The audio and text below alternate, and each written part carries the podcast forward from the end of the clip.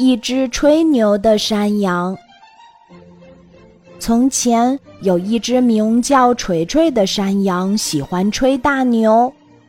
一次，他当着众羊的面，眉飞色舞地说：“我的力气很大，我的羊角又尖又硬，我曾经将一头狼打败了。”许多羊不相信他的话。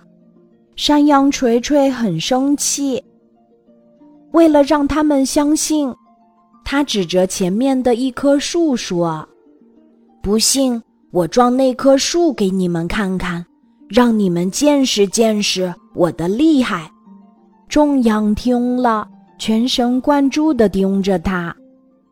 只见山羊锤锤飞快地跑起来，朝着那棵树用力撞去。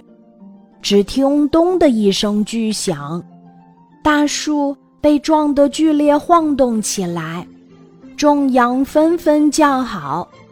山羊锤锤听了非常得意，像个大英雄一样，大摇大摆地走了回来。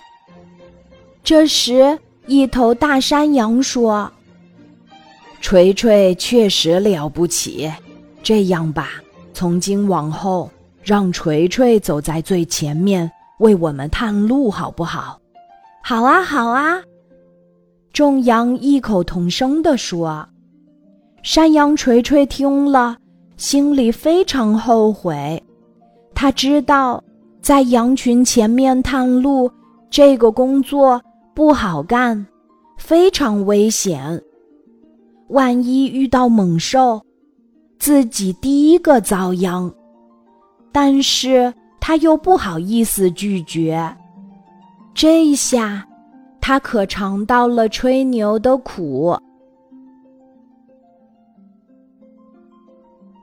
今天的故事就讲到这里，记得在喜马拉雅 APP 搜索“晚安妈妈”，每天晚上八点，我都会在喜马拉雅等你，小宝贝，睡吧，晚安。